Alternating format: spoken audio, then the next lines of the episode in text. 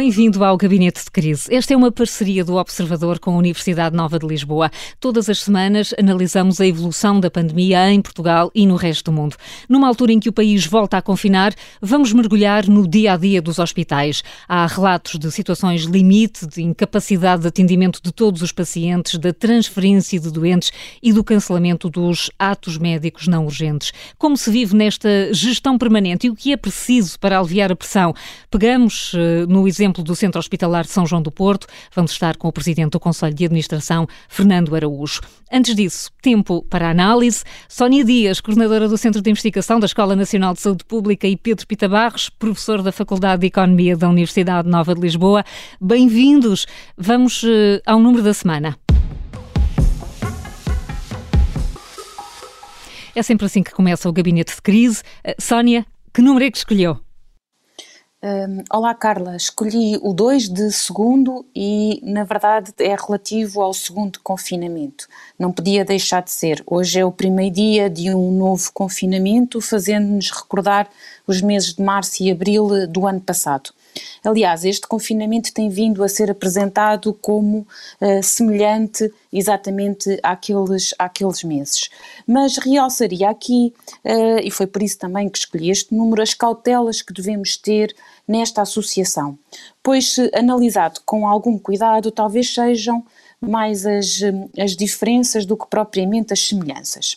Em março, o medo de um vírus extremamente mortal levou a maioria uh, de nós, quase que de forma espontânea, se refugiasse em casa, saindo apenas uh, exclusivamente para situações de extrema necessidade. Todos recordamos uh, episódios de fazer pão em casa para que nem sequer à padaria tivéssemos que nos deslocar e outros exemplos também de exercício físico na sala de estar, etc. Sabemos uh, que alguns se mantiveram a trabalhar sem poder confinar, mas a grande maioria passou um longo período em casa, mesmo passando as dificuldades que hoje sabemos uh, de ter ficado em casa tanto tempo. Do lado das autoridades, não foi assim difícil que todos aderissem ao dever de recolhimento e os números de, de infecção se mantivessem reduzidos. Um, agora, este confinamento tem muitas diferenças, um, ou tem algumas diferenças, mas que levam a uma percepção, na minha opinião, muito distinta da situação. Hoje estamos mais informados sobre as medidas de proteção, temos uma ideia mais clara do risco e de como ele se distribui, e, portanto, o fator medo já não é um ponto que vai ajudar no cumprimento das medidas. Temos também um, mais receio dos impactos económicos e uma maior ansiedade de quem vê a sua atividade económica e os pequenos negócios a fechar. E, portanto, apesar da grande maioria dos portugueses aderirem e de forma extraordinária estarem a dar o seu contributo ao combate à pandemia, temos também alguma incompreensão e até uma maior intolerância para aceitar o regresso a este confinamento e às medidas diferenciadas que foram decretadas. E aqui temos também, provavelmente, mais diferenças do que semelhanças, até pelo facto das atividades que se mantêm abertas e o funcionamento das escolas. Por outro lado, também do lado dos serviços, a situação em relação a março é em tudo diferente. Se estão mais bem preparados, estão também mais exaustos e numa pressão nunca sentida, com necessidades de resposta a situações extremamente preocupantes, aliás, como mencionou na abertura deste programa. E, portanto, fixando-nos nos números de internados e no número de mortes que estamos a atingir e aqueles que prevemos atingir nos próximos dias, estamos verdadeiramente em níveis insustentáveis. E, portanto, para terminar, neste contexto, é extremamente importante a meu ver, que não se alimenta a ideia de um confinamento semelhante a março. O fica em casa, como foi usado em março, não vai bastar. E isso vai requerer também do lado das autoridades que sejam sensíveis e capazes de dar a resposta a todas estas mudanças. Sónia, vamos ter de olhar até com detalhe para algumas das, das questões que deixa aqui eh, no número da semana, mas vamos ouvir também o número que o Pedro escolheu.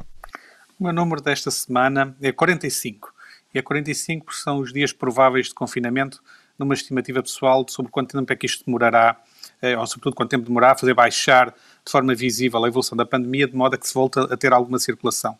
Eh, e eu escolhi um 45 numa estimativa deste género, porque, na verdade, quando nós fazemos a previsão do que será o tempo de confinamento, não sabemos verdadeiramente quanto tempo vai ser. Eh, nós sabemos neste momento que estamos a partir de um ponto mais elevado em termos de disseminação da pandemia do que, era, do que foi o ano passado, em março. Eh, sabemos que temos muito menor folga no, no sistema de saúde e nas unidades de saúde, a todos os níveis. Eh, sabemos também que vamos para um confinamento que tem um pouco menos de restrições, como referiu Sónia, do que foi o de março, e, e creio que isto tudo vai ditar um tempo um pouco mais longo do que o previsto oficialmente. Eh, terá que ser algo acompanhado semana a semana eh, e, sobretudo, teremos que acompanhar como irá funcionar o sentimento individual de cada um de nós eh, no contributo para o coletivo porque vai haver muita tendência de pensar se eu transgredir ligeiramente, se procurar a minha exceção, se calhar não faz grande diferença porque sou um em 10 milhões. O problema é que se muitos pensam assim, acaba por fazer diferença, como acabamos por ver como sucedeu no Natal e no Ano Novo.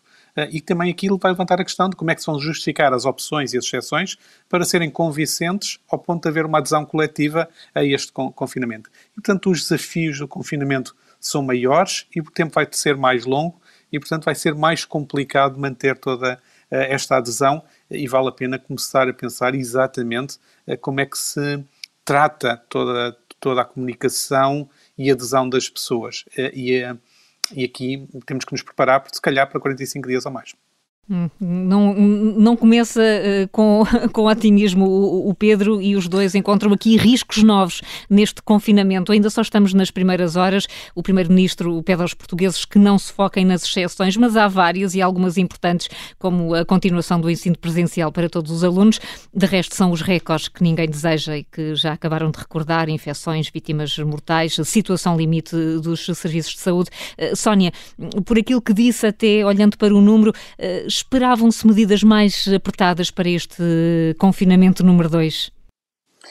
Olha, eu acho que até pelo que já se sabe da, da pandemia, uh, temos uh, a ideia de que uh, as medidas só por si e o decreto dessas medidas acabam por ter apenas um, um, um, um impacto na, na, na situação porque elas estão claramente dependentes do grau de adesão uh, das pessoas a essas medidas. E, portanto, na verdade, penso que é mais importante o centrarmos uh, na compreensão das medidas e na adesão do que propriamente uh, se as medidas são mais ou menos restritivas. E, e, eu até ligando com o comentário desta semana e no seguimento daquilo que foram os números apresentados, eu dizia, eu diria que talvez neste contexto atual real, voltaria a realçar a questão da comunicação e que esta semana, até nos órgãos e nas opiniões de alguns peritos que temos visto na televisão e em comentários, tem voltado a ser um tema recorrente.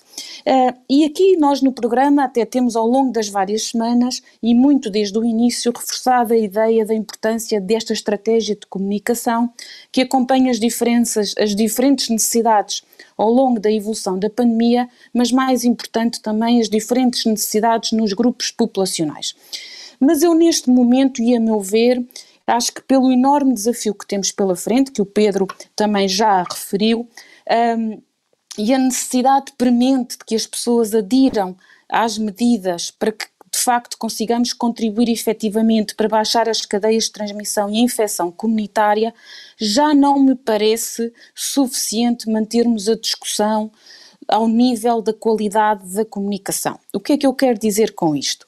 Claro que a comunicação ela é essencial. Por exemplo, e já de uma forma muito detalhada, vemos o que se passou com a corrida aos testes, nomeadamente aos testes rápidos de grande parte das famílias e grupos para poderem relaxar as medidas nas festividades, quando provavelmente não foi claro uh, o papel que estes testes poderiam ter, uh, mas dizia eu que a comunicação não me parece suficiente, porque claramente nós temos que passar para um outro nível, que é o de motivar, envolver e aumentar a adesão deste compromisso coletivo que vamos todos ter que ter se queremos combater esta situação. E aqui talvez seja útil dizermos que eu acho que é fundamental recorrermos a estratégias que sabemos que são efetivas para a mudança de comportamentos, que é o que estamos a precisar neste momento. E dou alguns exemplos. É preciso termos um papel mais ativo, por exemplo, em alguns grupos como os jovens seja nas escolas ou das universidades. Estamos a envolver as associações de jovens ou de estudantes nas redes sociais para compreenderem não apenas na passagem da mensagem, mas para compreenderem e para os motivar de que o recolhimento obrigatório também vai ser necessário para eles, apesar de estarem a ir à escola. E, portanto, estas necessidades diferentes e estratégias que temos que ter disponíveis têm de ser uma, uma rápida e eficiente, uh, um rápido e eficiente aliado para que consigamos uma maior comunicação. E, portanto, não basta só falarmos de comunicação, é preciso, por exemplo, fazer uso de alguns exemplos e bons exemplos que temos neste momento estruturas de proximidade, de entidades de poder local, que estão de forma sistemática e organizada e de maneira a que consigamos maiores resultados a este nível. Portanto, eu estou mais preocupada com as questões da adesão da população do que, do que propriamente já do nível da comunicação. Eh, Pedro, quer entrar na discussão sobre a necessidade ou não de encerrar escolas ou pelo menos de encerrar alguns níveis de ensino? Vale a pena ainda falarmos sobre isto? Vale a pena falarmos até numa perspectiva um pouco mais geral. Eh, se nós olharmos para o que, para o que tem sido as últimas duas semanas, vemos que houve um, um número em disparo desde o Natal e houve um acelerar preocupante da mortalidade na última semana. Uh, e claramente esta, esta evolução das últimas duas semanas uh, não teve a ver com as escolas, porque até as escolas fecharam para a altura de Natal. Portanto, nós temos que perceber que, o que é que está a causar mais casos e como é que nós conseguimos uh, estancar esta, esta situação. E neste momento não, uh, não consigo perceber, por exemplo, no caso da mortalidade, se, se, é apenas consequência termos mais casos e, portanto, para a mesma capacidade de tratamento estamos a ter maior mortalidade, ou se já começamos a ter uma maior mortalidade como reflexo do SNS estar encostado ao limite dessa capacidade de tratamento. Uh, e, portanto, aqui começamos, se calhar, a entrar no, naquele limite onde a própria capacidade de cuidar das pessoas não, não é a mesma do que era antes, pelo número de casos que temos. Isto depende, depende das escolas estarem abertas ou não, não me parece. Neste momento, uh, tenho também uma outra preocupação, que também ligada à questão das escolas, que é, nós temos uh, o decretar de medidas em que se diz que se está a seguir a ciência. Mas, no fundo, nós não conhecemos essa ciência em termos públicos. Ao fim de 10 meses, nós vimos ter um maior conhecimento dos mecanismos de informação que são seguidos para a decisão pública e não os temos. Eh, por exemplo, eu andei, por no caso concreto das escolas, eu andei à procura de informação internacional e, consegui encontrar um trabalho feito na Alemanha em que eles analisam eh, o que é que aconteceu com o número de infecções quando abriram em momentos diferentes escolas em diferentes estados alemães. E chegam à conclusão que tem algum efeito abrir, abrir as escolas, mas que nunca na, na interpretação da, do, do, artigo que eu vi não era uma questão de, dramática. Ora, nós para Portugal não temos essa informação e poderíamos eventualmente tê-la também e deveríamos tê-la também. Eu espero que os decisores públicos a tenham, mas provavelmente para dar credibilidade a essas medidas que são anunciadas publicamente e que obrigam à adesão das pessoas a essas e as outras, nós devíamos ter esse conhecimento científico de uma forma mais clara para, para toda a gente. Uh, e, e nós, neste momento, ficamos com muitas vezes com a sensação de que é preciso conhecer muita coisa, que se calhar é conhecida, mas que não é dada como suporte de credibilidade às medidas decretadas, o que me parece ser um elemento essencial para ter a adesão de que falava a Sónia. Por exemplo, é preciso conhecer as características dos vírus, sim. Afinal, as novas variantes são ou não mais, tra mais transmissíveis. É preciso conhecer a capacidade do sistema de saúde. Devemos estar ou não devemos estar preocupados? Onde é que devemos ir se nos sentirmos com algum problema? Como é que nós vamos antecipar os comportamentos e os, os movimentos sociais? E aqui a ciência vai ter que cobrir não apenas a matemática, mas vai ter que cobrir a capacidade de prever socialmente o que sucede. Portanto, teremos que ir buscar às ciências sociais informação uh, para, para pensar no assunto. Portanto, temos aqui uma ausência de uma visibilidade e escrutínio das várias ciências que se faz sentido de alguma forma e que não permite ter uma total credibilidade. Portanto, quando o Primeiro-Ministro fala que gostaria que as pessoas não fossem à procura da exceção, eh, eu creio que parte disso joga também em toda a credibilidade do que é a norma que está a ser pedida, qual é a base de informação que, tem, que se tem para estar a uhum. decretar isso. E essa era uma Portanto, parte da credibilidade que nós tínhamos que, nós tínhamos que ter. Uh, e, uh, e, que, ainda, e que ainda não existe. Pedro, deixa-me Se calhar existe, nós não a conhecemos. Portanto não... Exato, não, chega, não, não está não a chegar chega. a todos. Ainda temos uh, que ir aos mitos e alertas que costumamos deixar no final da primeira parte do Gabinete de Crise. Vamos a eles.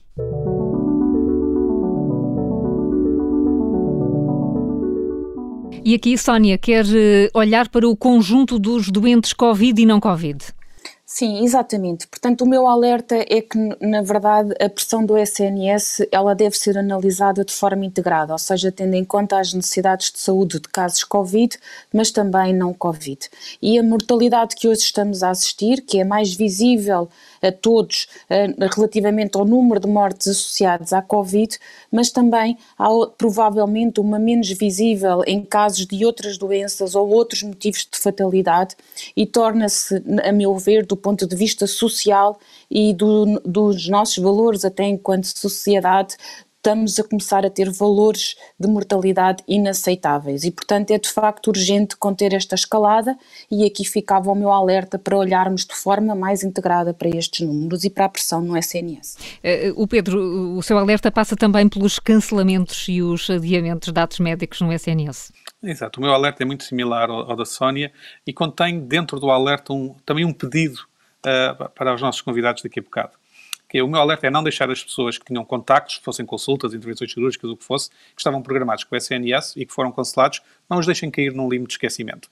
Eh, não pode ser só cancelar e adiar, eh, há que explicar às pessoas e encontrar formas de que façam sentir as pessoas a quem os, quem os cancelamentos foram impostos, de sentir que não foram abandonadas.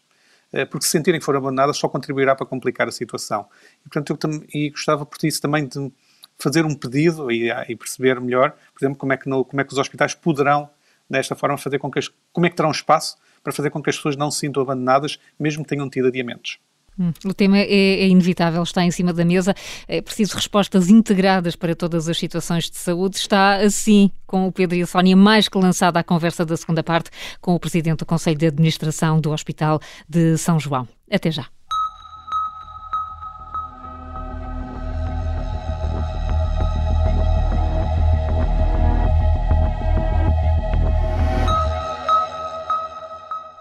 Estamos de regresso ao Gabinete de Crise, o programa que analisa o estado da pandemia e que, na segunda parte, tem sempre um tema em análise. Esta semana contamos com o Presidente do Conselho de Administração do Hospital de São João, Fernando Araújo. Vamos olhar para o papel dos hospitais neste momento de grande pressão e para a importância do planeamento. Mas antes disso, as notas de esperança.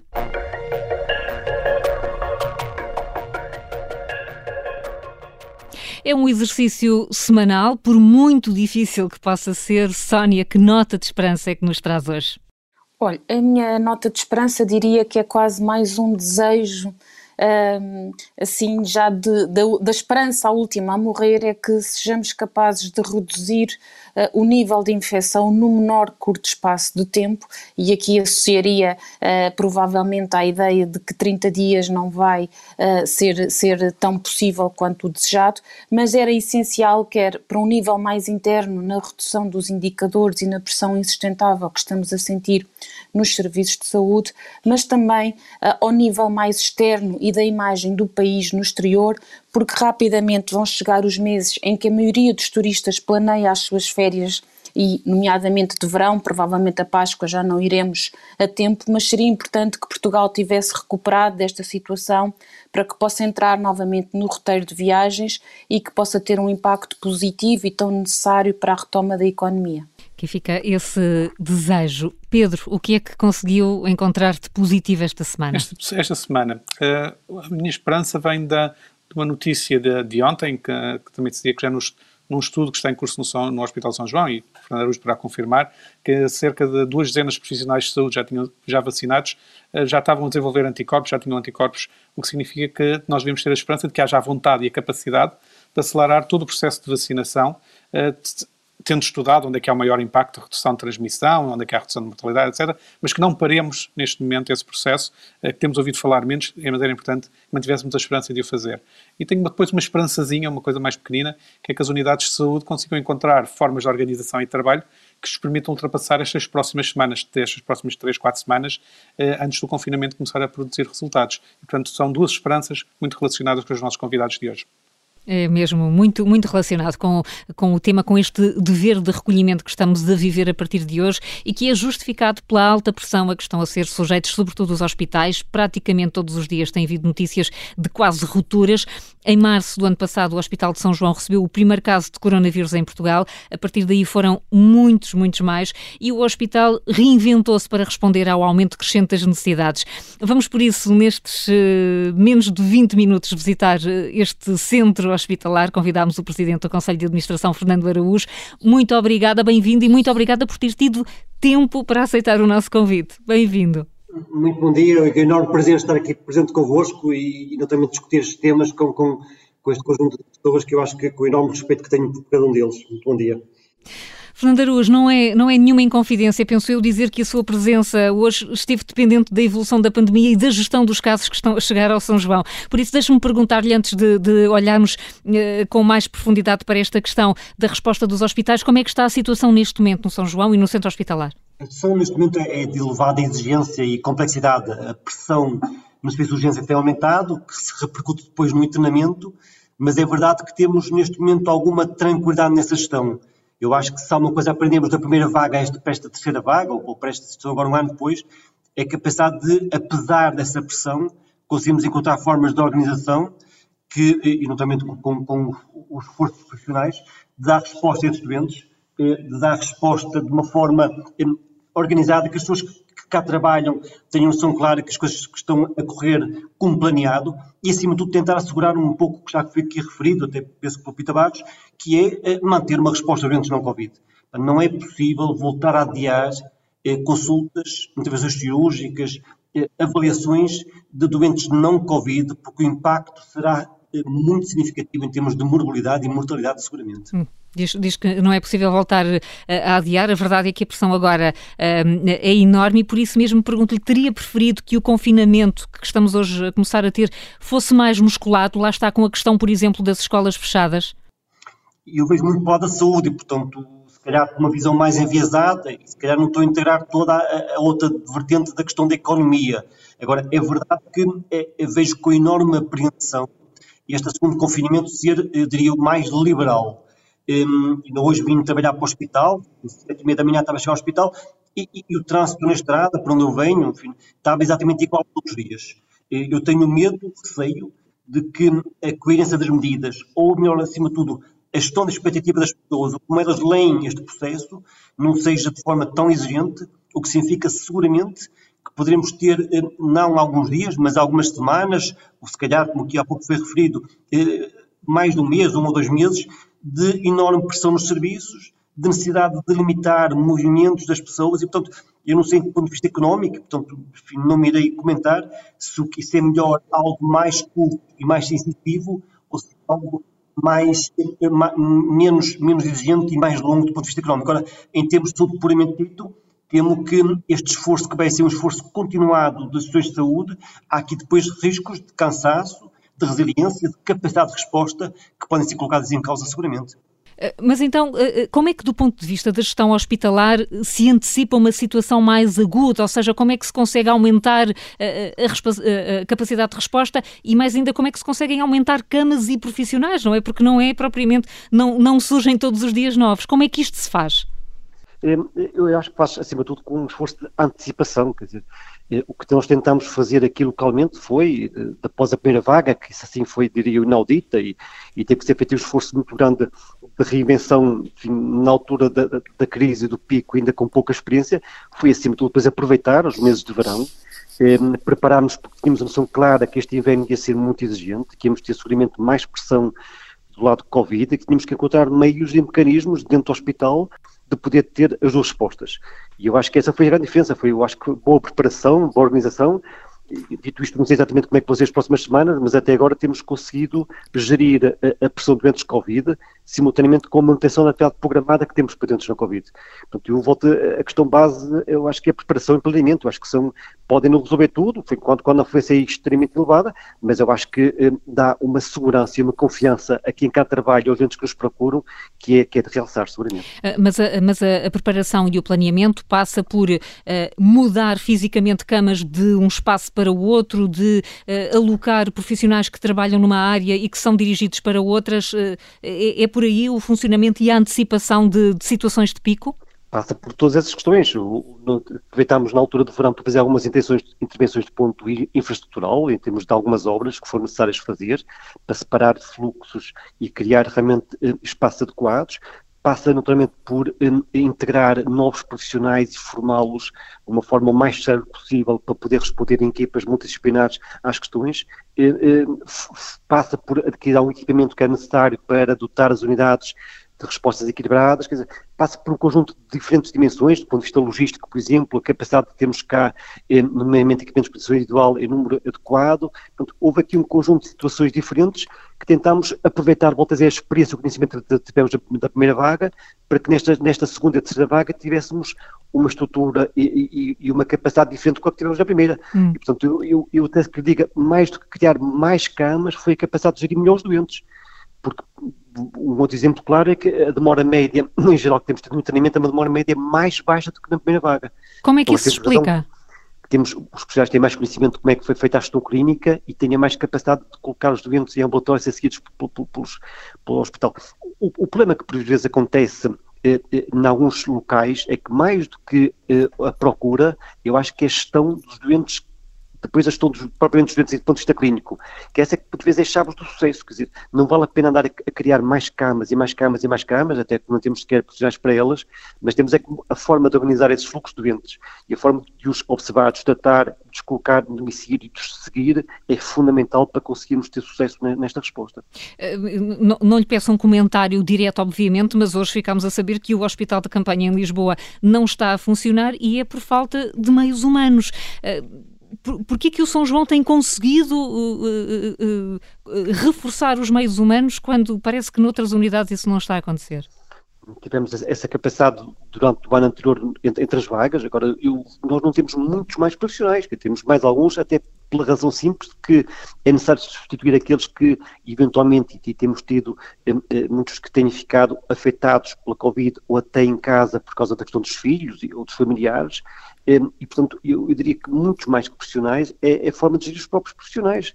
As equipas, temos tentado que as equipas multidisciplinares, com profissionais de várias especialidades diferentes, com função específica, eh, bem, bem organizados e com uma liderança técnica muito forte, dar resposta nas várias áreas. E eu aí gostava de sublinhar o enorme esforço dos profissionais, eh, médicos, enfermeiros, técnicos, assistentes técnicos, operacionais, quer dizer, todos eles envolvidos eh, e focados num determinado aspecto e que têm conseguido dar essa resposta adequada. Portanto, eu acho que mais, aqui também, como noutras áreas, mais do que a quantidade, é a qualidade e a forma de organizar esses recursos. Hum, eh, isso eh, remete quase para uma expressão que a Ministra da Saúde tem utilizado muito, que é o sistema dinâmico, quando o SNS está pressionado e, portanto, Marta Temido nem sempre consegue dizer quantas camas mais estão disponíveis a nível nacional, porque o sistema é dinâmico. Portanto, subscreve esta, esta ideia e ela é concretizável, é posta na prática. Sim, um sistema dinâmico, é verdade. Nós temos ajustado as camas Covid e não Covid no sentido de ter uma resposta CPT Puto. Vou dar um exemplo. Um, houve doentes que nós operamos sábado de manhã, este fim de semana, sábado de manhã, tivemos os cirurgiões dedicados domingo à noite para dar alta aos doentes que tinham condições clínicas para ir para casa, é, dando espaço maior de pós-operatório, de forma a poder internar à noite os doentes que iam ser intervencionados na primeira hora da manhã, de segunda-feira, e, os doentes que foram intervencionados eh, eh, nas outras horas, foi ao longo da manhã de segunda e à tarde, quando chegaram, não tinham ainda cama disponível. Dizer, isto é, a confiança que temos no processo é que durante o dia fomos dando as altas adequadas para que quando saíssem dos blocos, podia depois já ter camas disponíveis para eles. O que eu digo é que tem que haver uma enorme eficiência organizacional, o sistema tem que estar muito bem montado para que cada uma das peças tenha a sua responsabilidade. Portanto, o anestesista sabe que quando vai anestesiar o doente, ele não tem cama disponível, mas vai ter quando ele sair do bloco. E esta é, é, uma capacidade de todo, de todo a instituição estar vocacionada e estar muito formatada para esse fim. Portanto, é, é, é, tal dinâmica que se fala, mas tem que ser ajustada muitas vezes ao pormenor para conseguir dar uma resposta adequada, porque caso contrário, o mais fácil, vou dizer que é o mais fácil, o mais fácil é adiar cirurgias e fechar blocos. Essa é a resposta. E essa, do ponto de vista gestionário, é simples. Agora, o mais difícil é tentar manter uma organização a funcionar, a dar resposta aos doentes não Covid que precisam, eh, e isso tem que ser muitas vezes levado ao limite nesse sentido, eh, e tentando também tentariamente encontrar melhores soluções. Hum. E, e, nessa questão eh, que, que, o Pedro Pita Barros falou tanto na primeira parte, a questão dos doentes não Covid, de cancelamentos e adiamentos, como é que o São João está nesta matéria? Neste momento mantemos ainda nesta fase, nós estamos no nível 2 de 4 do plano de contingência, mantemos a atividade programada um, conservada, isto é, mantemos a atividade de consultas ao estado dia integral e mantemos neste momento ainda a atividade de bloco operatório ainda sem anulações. Eh, e, portanto, o esforço foi feito, diria de um ano para trás, de março do ano passado, agora para janeiro deste ano, foi conseguir construir essas diferentes eh, eh, filas, diria eu, fileiras de, de, de resposta, eh, para, para, se conseguir eh, manter uma capacidade enquanto estamos a dar resposta a uma ou outra. Agora, devo dizer também que aqui duas questões, quer dizer, neste ano, por exemplo, não tivemos gripe, este ano não há gripe, este ano, quer dizer, não, não, há registros, não, não, há, felizmente, e aqui pode-se depois discutir muitas razões disso, desde as questões enfim, da máscara, enfim, da, da forma de comportamental que ajudou neste processo, entre outras. E, e portanto, é, é, prevendo isso que ia acontecer, até olhando para o que tinha acontecido no hemisfério sul, também ajustamos as nossas áreas, os nossos fluxos também nesse sentido. Portanto, aqui a ideia muito é tentar, com o conhecimento que existe, adaptá-lo, prever e preparar as organizações para esse fim. E, portanto, é assim, é assim que têm conseguido? Quer dizer que no último ano não se agravou muito as listas de espera? Não, há aqui um menor grande que, que, vale a pena sublinhar. Nós, em termos de listas de espera, por exemplo, no São João, no final deste ano, devemos ter reduzido para metade a lista de espera que tínhamos no final do ano passado. Isto é, até tínhamos em 2020 versus tínhamos em 2009, devemos ter reduzido a lista de espera da consulta de cirurgia para cerca de metade. Se Portanto, mim, correu melhor até. Não, mas é uma enorme vitória. Vou dizer que não, que não é.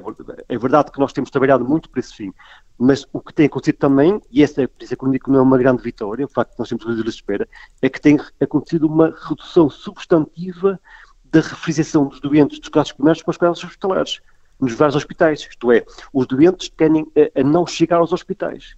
E, portanto, é, é verdade que esta espera reduziu para metade, que é um valor impressionante, fruto de um aumento da produção, mas fruto também de uma redução da procura em termos programados. E isso deixa-nos a nós muito preocupados, porque significa, na prática, a, a redução da procura anda por volta dos 30%. Portanto, temos menos 30% de referenciações de doentes dos casos primários para os cuidados hospitalares. E que, porque eu tenho visto por outros colegas, é um número que tem sido mais ou menos transversal em outras regiões. Significa, na prática, que os doentes não têm chegado ao hospital. Portanto, é, é, a partir do princípio que não há uma redução de novos casos, isto é, a incidência de oncologia ou de outras doenças cardiovasculares não reduziu, então significa que nós não estamos a identificar e não estamos a tratar os doentes adequadamente e no tempo oportuno. Isso vai ter um impacto relevante no futuro. Isso vale a pena estudarmos nesse âmbito. Portanto, eu dizer que para os doentes não Covid eh, temos um enorme sucesso, temos reduzido a, a, a, demora média de espera para uma consulta, para uma cirurgia e reduzido o número de doentes em espera, mas isso não é uma vitória seguramente, porque isso também foi feito à custa de uma menor envio de doentes para os hospitais, visto que os hospitais estão muito focados na questão da resposta à Covid. Uhum. E isso também é uma área que temos seguramente de trabalhar para tentar identificar, não apenas, como dizia o Pita Barros, os doentes que eventualmente possam ter uma consulta adiada, mas o que preocupa mais é os doentes que nunca foram identificados, isto é, um doente que nunca não, não fez o rastreio oncológico e nem sequer foi identificado que tinha uma patologia oncológica, o doente lá estará, vamos apanhá-lo mais tarde, quando tiver sintomas mais graves, numa fase mais entrada da doença, a mesma coisa se passa relativamente a um doente que tem uma hipertensão, uma diabetes não diagnosticada. Portanto, eu se calhar estou tanto mais preocupado com os doentes que viram eventualmente sua consulta adiada, mas que aqueles que nunca tiveram consulta e nunca foram identificados como tendo uma patologia. Uhum. E esse é que nós nem sequer sabemos quais são e muito mais difícil recuperá-los. Eu, eu diria que a preocupação muitas vezes muito focada na Covid, que é importante, mas é muito importante, tão ou mais importante, nos eventos não Covid, que nós estamos a perdê-los no sistema. Hum. Uh, Sónia Dias, há esta questão dos doentes silenciosos, não é? Aqueles que não chegam sequer a tentar aceder ao hospital. Sim, exatamente. Esse também vai até no sentido daquilo que nós temos vindo a encontrar em alguns estudos na, na questão da procura, é que nós temos um grupo significativo uh, de pessoas que, até por receio, por exemplo, na contaminação e na infecção Covid, uh, acabam por decidir não recorrer aos serviços e temos isso até em algumas situações uh, que, que, que, claramente seriam, em outro contexto, situações em que as pessoas recorreriam às urgências. Por outro lado, temos também esse receio relativamente a consultas de cuidado de saúde primários e consultas de rotina e muitas das vezes também temos indicação de não adesão a alguns programas de rastreio, quando eles, eh, provavelmente muitos deles até neste momento acabaram por não, estar, não estarem a ser implementados, mas, portanto, eh, isto eh, mostra-nos, no seguimento de quem olha para os cuidados de saúde primários, mas também como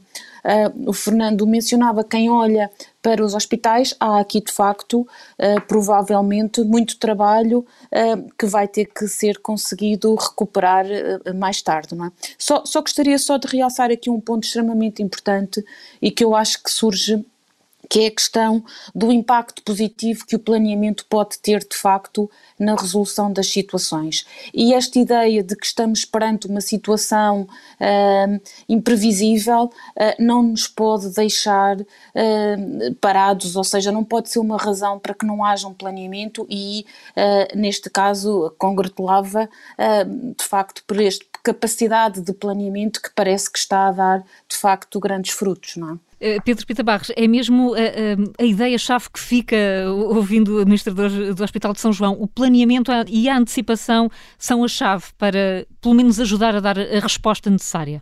Uh, sim, mas com dois aspectos que o Fernando não referiu, mas que estão completamente implícitos. Primeiro, a capacidade do planeamento ser feito localmente, ser a instituição a fazê-lo e não estar à espera de uma circular normativa central qualquer. Portanto, eles têm que aprender rápido, têm que aprender com a experiência e têm que aplicar com grande rapidez também. E, portanto, tem que haver aqui uma agilidade organizacional uh, que que tem que estar presente e, portanto, tem que haver capacidade de liderança e tem que haver capacidade de avançar, mesmo não havendo eh, diretrizes centrais que é impossível ter detalhadas para todos os hospitais. Cada um uh, terá que encontrar o seu caminho e aprenderem uns com os outros também. E o São João é um dos hospitais que tem servido de, de exemplo para muitos outros uh, pelo caminho que tem feito.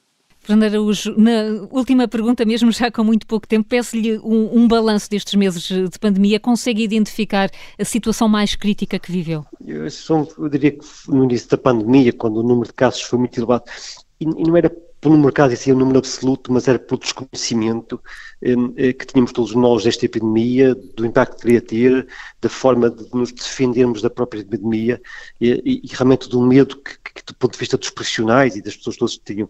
E esse foi um, algo, a questão do desconhecimento é algo que, que é muito difícil de conseguir conter.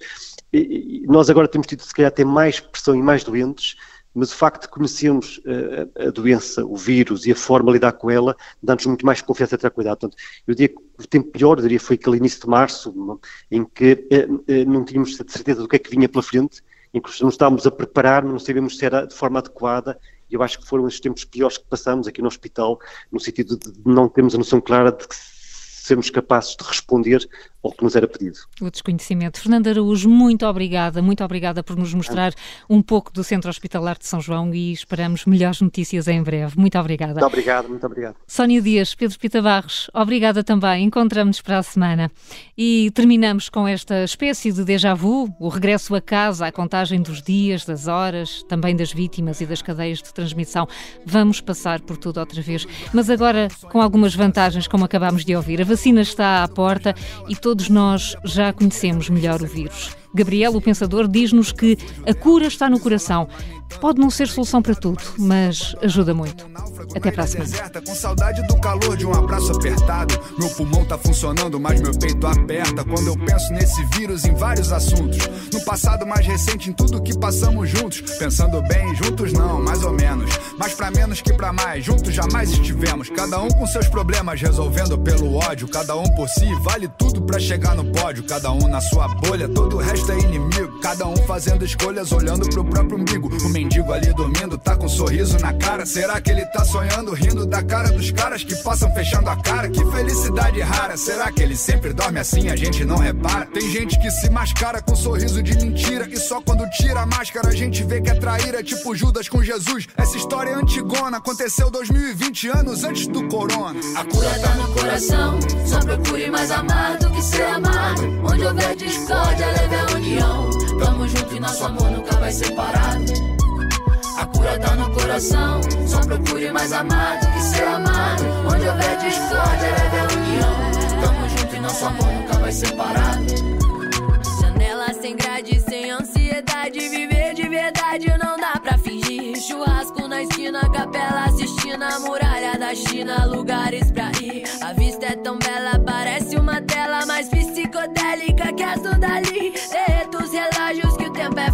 Tempestade passa pro sol ressurgir. Sem a história recomeça com um morador de rua sem ninguém na praça. Quando chega o Magari que varre o lixo e dá o papo sobre um bicho que se pega até no ar pela boca e pelo nariz, trazendo medo e desgraça e deixando o mundo infeliz. Ele abaixa e pega um pedaço de pão no lixo e diz: Princesa, a falta de ar para alguns pode ser útil, para valorizar o que é simples em vez do que é fútil.